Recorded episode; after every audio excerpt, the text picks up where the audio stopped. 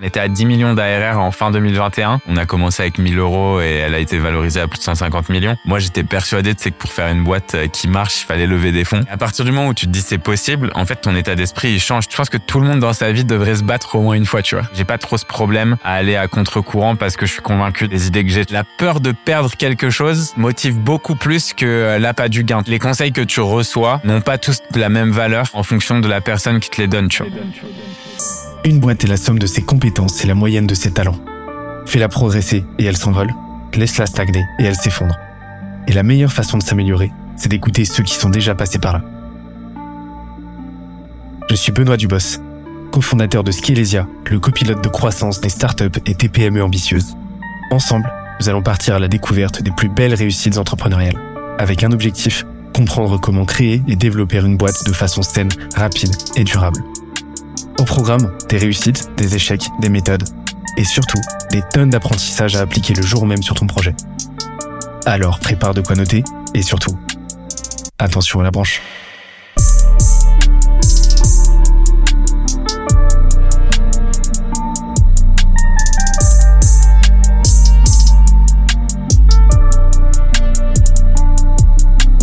Let's go. La première étape, c'est de comprendre déjà euh, l'essence, tu vois, de la vente. Donc pour moi, tu vois, la, la vente, en gros, c'est euh, transfert de croyances sur une échelle de confiance. Globalement, toi, quand tu as développé un, un, produit ou un service, tu es convaincu que tu peux apporter une solution à un problème. Sauf que la personne qui a ce problème, pour qu'elle accepte de te payer ton produit ou ton service, elle doit te faire confiance. Et c'est là où il y a l'échelle de confiance. Donc toi, tu es convaincu, la personne, elle te connaît pas pour l'instant, et du coup, comment est-ce que tu fais, tu vois, pour créer cette échelle de confiance? Et donc, tu as trois parties, le targeting, le messaging et la crédibilité. Donc, la partie targeting, c'est en gros qui est-ce que je vais cibler? Là, il faut se baser sur euh, tes clients existants. Quels sont les clients à qui j'apporte le plus de valeur? Quels sont les clients potentiellement qui me payent le plus? Quels sont les clients qui sont le plus heureux? Et enfin, quels sont les clients avec qui j'aime le plus travailler? Parce que si t'aimes pas bosser avec tes clients, ça sert à rien d'aller faire de la prospection sur ce genre de clients et Juste soit change de boîte, soit trouve des clients avec qui t'aimes bosser, tu vois. Ça, c'est le, premier point, tu vois, vraiment targeting. Pour ça, aujourd'hui, tu vois, la, meilleure plateforme, c'est euh, un, euh, tu passes du temps sur ton CRM pour regarder euh, tes clients. Si t'as pas de CRM et que t'as un spreadsheet, c'est pareil. Tu vois, tu regardes les clients, ceux qui payent le plus ou que tu connais. Et ensuite, tu vas sur leur LinkedIn, tu regardes quel poste ils occupent, quelle est la taille de boîte, quelle est l'industrie, depuis combien de temps la boîte existe, euh, regarder si c'est une boîte en recrutement ou non, est-ce qu'elle est en croissance, pas en croissance. Donc avoir un maximum d'informations possibles. Et en fonction de ça, tu vas faire ce qu'on appelle le persona ou ideal customer profile, qui va être en fait ta base de recherche pour tes futurs prospects. Une fois que tu as toutes ces infos, tu les mets dans LinkedIn, tu trouves un peu une base euh, de prospects, et c'est là où tu vas il va falloir réfléchir au messaging. Donc messaging, c'est comment est-ce que j'arrive à convaincre la personne par des mots d'avoir un rendez-vous avec moi. Parce qu'en fait, le truc, c'est que dans les faits, même si tu es très bon en targeting, tu ne sauras jamais si la personne a ce problème à 100% et si elle, si elle l'a résolu ou pas, tu vois. Parce que c'est difficile de savoir si euh, les gens ont un problème sans que tu leur aies parlé, en fait. Et donc, euh, l'objectif du messaging, c'est à quel point tes mots vont pouvoir faire comprendre à la personne que tu es une personne qui peut leur apporter de la valeur. Et donc, pour ça, tu vas en parler un peu de ChatGPT euh, avant. Mais un truc qui marche bien, c'est d'aller sur ChatGPT et lui dire, tu es un, et là, tu mets le nom du job euh, de la personne que tu targetes, donc par exemple un head of marketing, head of sales, euh, business developer, etc. Quels sont les 10 problèmes que tu rencontres le plus souvent, tu vois? Et là, tu vois la liste euh, des problèmes, tu vois. Et après, c'est formule, selon toi, une solution à ce problème qui te mettrait en confiance, tu vois. Et ainsi de suite, tu vois. Et en fait, tu peux itérer comme ça pour essayer d'avoir un maximum, tu vois, d'informations sur ta cible. Et donc ça, ça passe évidemment par ChatGPT, mais tu peux aussi le faire avec des conversations clients regarder ce que tes clients disent de toi, qu'est-ce qu'ils retiennent de ton produit ou de service, et en fait réutiliser sous ce verbatim dans tes emails de prospection afin de vraiment réussir, tu vois, à, à, à, attirer l'attention de la personne. Donc en gros, une séquence de prospection, globalement, moi je conseille toujours de la faire multi-channel. Donc euh, commencer par euh, ajouter la personne sur LinkedIn, pas de message dans l'invitation, passer du temps du coup en amont sur euh, son profil LinkedIn à, à en essayant d'avoir un profil LinkedIn en fait qui euh, qui répond déjà à la problématique. Donc euh, je reprends tu vois ton euh, ton ton cas où toi tu vois tu vas aider des boîtes par exemple post product market fit à hyper scaler. En fait sur ton profil, tu vois typiquement ça pourrait être je partage des conseils tous les jours sur euh, comment euh, scaler une boîte post-product market fit, tu vois. Comme ça, quand la personne, tu l'ajoutes, ils se disent, bah attends, c'est assez intéressant, je vais regarder son profil. Là, je vois du contenu, tu vois, qui est pertinent. Et à partir du contenu pertinent, bah en fait, euh, petit à petit, tu te dis, bah ouais, en fait, cette personne, je vais lui faire confiance. Et donc, en gros, ta, ta campagne de prospection, elle aura beaucoup plus de retours. Donc, en gros, tu commences par ajouter la personne sur LinkedIn. La dernière partie de l'échelle dont on avait parlé, c'est la crédibilité. Crédibilité, c'est quoi? C'est pourquoi est-ce que je te fais confiance à toi versus à quelqu'un d'autre? Et là, en fait, c'est là où le profil LinkedIn a de l'importance et la création de contenu. Je pense qu'aujourd'hui, plus tu crées du contenu, plus tu arrives à être légitime dans une industrie et à, être euh, vu et positionné comme un expert. Et ça, en fait, ça va être un catalyseur et un énorme booster pour ton taux de réponse, tu vois, quand tu fais de la prospection. Donc, tu ajoutes la personne. Pendant trois semaines, tu fais aucune action. Donc, euh, pas d'envoi de message, rien.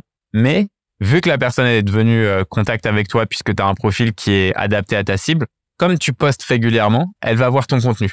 Donc en fait, l'idée, c'est de créer de la familiarité. Parce qu'à partir du moment où tu as de la familiarité avec quelqu'un, quand cette personne t'écrit, forcément, tu es plus à même de répondre. Familiarité, ça, ça a un impact sur la crédibilité. La crédibilité, ça a un impact sur le taux de réponse que tu vas avoir. Une fois que tu as fait ça, tu lances euh, ton premier email. Tu te bases sur le messaging euh, qui target les pain points et toujours en mode d'apport de valeur. Ensuite, follow-up email très court, euh, deux jours plus tard. Est-ce que euh, juste euh, un petit message pour savoir si tu avais bien reçu mon email ou pas, dispo et avec une date, tu vois. Un call to action, toujours les call to action, essaye de les faire le plus précis possible. Plus c'est précis, moins il y a d'options, plus les gens ont de la facilité à choisir. C'est assez simple. Si tu es au resto et que tu as une carte qui fait 40 pages, en fait, en général, tu mets beaucoup de temps à choisir. Si tu es au resto, tu as le choix entre deux plats, le poisson ou la viande, ou le végétarien trois plats, ben en fait, ça va être beaucoup plus simple pour toi, tu vois. Donc limiter les limiter les décisions que les gens ont à prendre et toujours faire en sorte qu'à la fin de ton message soit ça très clair l'action qui doit être faite. Une fois que tu as fait mail mail, là c'est là où je pars sur LinkedIn. Comme ça en fait, ça te met directement en contact avec la personne et cette personne peut cliquer sur ton profil et voir ce que tu fais, tu vois. Donc là je fais message LinkedIn 1, ensuite follow up LinkedIn deux jours plus tard et ensuite je refais un mail et dans ce mail là, donc ça c'est la tu regardes tu as l'ajout, mail 1, mail 2 LinkedIn 1, LinkedIn 2, donc là, tu es à 5 steps. Ensuite, tu refais une visite, tu vois, de profil, juste pour euh, que la personne ait une notification. Et ensuite, tu refais un mail qui mentionne le fait que tu as écrit sur LinkedIn, en essayant d'apporter de la valeur avec potentiellement, cette fois-ci, plus euh, des use cases clients, tu vois. Euh, et du coup, euh, toujours apport de valeur. Est-ce que je peux vous envoyer quelque chose ou pas? Et après, 8 et 9, c'est des, des relances que tu peux faire entre LinkedIn et email, où cette fois-ci, l'objectif, c'est de leur envoyer un, du contenu, tu vois. Parce que tu as des gens, en fait, qui voudront pas te parler sans avoir lu ton contenu mais tu le fais seulement à la fin parce que l'objectif quand même de la, la séquence de prospection, c'est de construire de la relation. Et il y a un truc, tu vois, que, euh, que les gens ont du mal à faire, c'est euh, on parle beaucoup de personnalisation, mais les gens oublient souvent la relevance. Donc, en fait, personnaliser, tu vois, ça pourrait être très bien, genre, euh, hey Benoît, je suis allé sur ton Insta et j'ai vu que tu faisais de la muscu, machin, machin et tout. Ouais, c'est personnalisé, tu vois. Mais par contre, à quel point il y a un lien avec ce que moi je vends en prospection, tu vois. C'est super dur. Et en fait, tu as beaucoup de sales qui font ça, tu vois. Genre, ils vont sur un profil LinkedIn et en fait, ils ont vachement de mal à dire euh, Hey, j'ai vu que tu venais de Paris, euh, je supporte le PSG, tu vois. Non, c'est nul à chier, en fait. Enfin, tu vois, genre, euh, j'ai pas envie de parler de foot. Et comment est-ce que tu vas réussir à me vendre ton truc maintenant que tu m'as dit que tu parlais du PSG Oui, c'est personnalisé, mais dans les faits, est-ce que il y a vraiment un lien, tu vois? Non. Donc, en fait, la question, c'est comment est-ce que tu peux toujours lier ta personnalisation à ce que la personne fait? Donc, tu vois, par exemple, si j'étais allé sur ton profil, ça pourrait être bah j'ai vu que tu étais entrepreneur et que euh, et que du coup genre euh, t'aimais aussi le sport bah clairement tu vois genre euh, la performance je pense que c'est un sujet qui doit te passionner j'ai accompagné tu vois des gens sur les pics performance et comment faire pour qu'ils soient plus productifs machin et tout ouais là ça a du sens tu vois là tu vois la connexion et tu comprends tu vois et et ça c'est un truc que les gens oublient beaucoup tu vois donc je pense que une fois que tu as tout ça que tu as le bon targeting le bon message et la bonne crédibilité déjà tu fais partie du top 0,00001% euh, euh, des gens en outbound, tu vois. T'es euh, level IA, quoi. Ouais, c'est ça. J'interromps l'échange 30 petites secondes pour te dire de ne pas oublier de nous ajouter une petite note des familles sur Apple Podcast ou sur la plateforme de ton choix. Tu connais la chanson, ça nous aide très fort à faire connaître le podcast au plus de monde possible. Allez, on reprend. Tu mets, tu finis par un break-up email ou pas?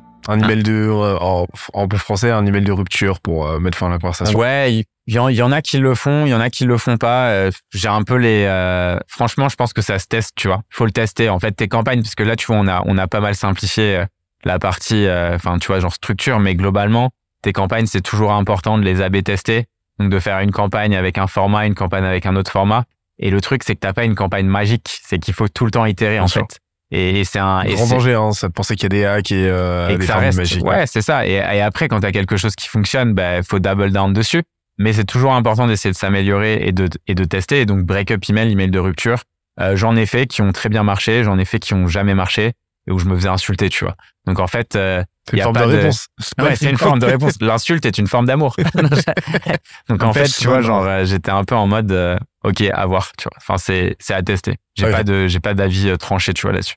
Et alors petite petit retour que je te fais, c'était bah, en utilisant les listes que j'ai eu que j'ai que j'ai constaté ça, mais je me suis rendu compte que les relances très très courtes fonctionnent extrêmement bien. En ah, mode bonjour bonjour prénom, avez-vous reçu avez-vous reçu mon mail? Avec un petit smiley, c'est tout. Et ça marche vraiment, taux de réponse aberrant. Si le mail précédent, par contre, est qualitatif, quoi. Ouais, c'est ça. Il faut, il faut pas que le mail d'avant, parce qu'en fait, c'est ce truc. En fait, les gens, les gens follow up bien avec des trucs courts parce que du coup, tout le monde peut reprendre un peu les trucs courts. Mais quand le mail d'avant, c'est un mail de merde qui apporte ah, bah, genre zéro valeur et qui est pas relevant, là, en fait, tu te dis genre, mec, t'as grave abusé, quoi. Mm. Mais je suis trop d'accord avec toi. Ouais. Le framework que j'utilise, moi, c'est, euh, j'avais, euh, j'avais connu ça, le, le CPPC. C'est euh, contexte. Donc, tu contextualises ton échange. Ouais. Euh, donc tu expliques euh, d'où tu contactes ton, ton interlocuteur, donc euh, via LinkedIn ou quoi. Potentiellement, tu fais un icebreaker personnalisé. Ouais. Après, proposition, euh, non problème. Donc là, tu là tu le connectes, tu connectes ton, ton, contexte à, de la problématique que tu adresses, que nécessairement ce que tu as bien targeté, ton interlocuteur rencontre, éprouve et dont il souffre.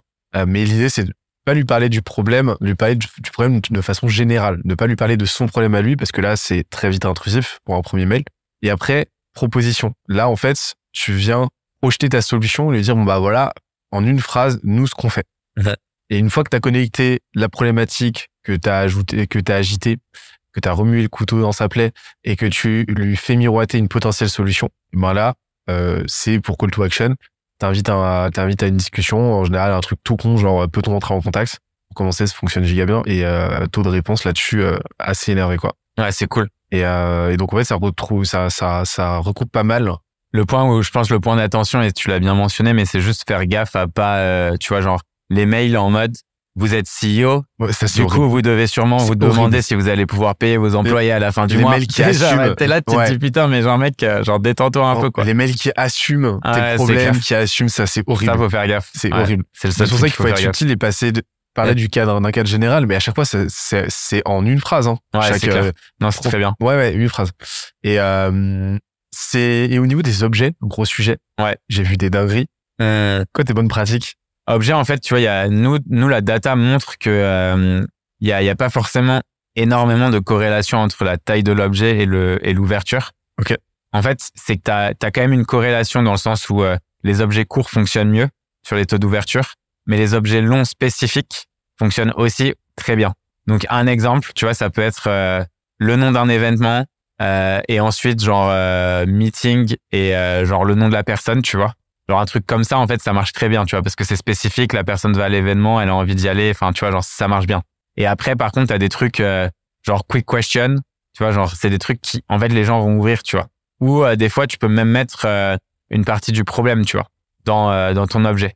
Et ça, ça peut ça peut aussi marcher, tu vois. Genre par exemple, toi, nous, ça pourrait être, je sais pas, genre plus d'ouverture point d'interrogation, tu vois. Et quand on voit ça à un sales qui sait qu'il galère à avoir un taux d'ouverture élevé, ben en fait, tu vois, genre tu sais que t'as ça a fait mouche et que ça va prendre, tu vois. Mais des fois, c'est des trucs tout cons, euh, tu vois, genre euh, où tu insères le, nom de la compagnie.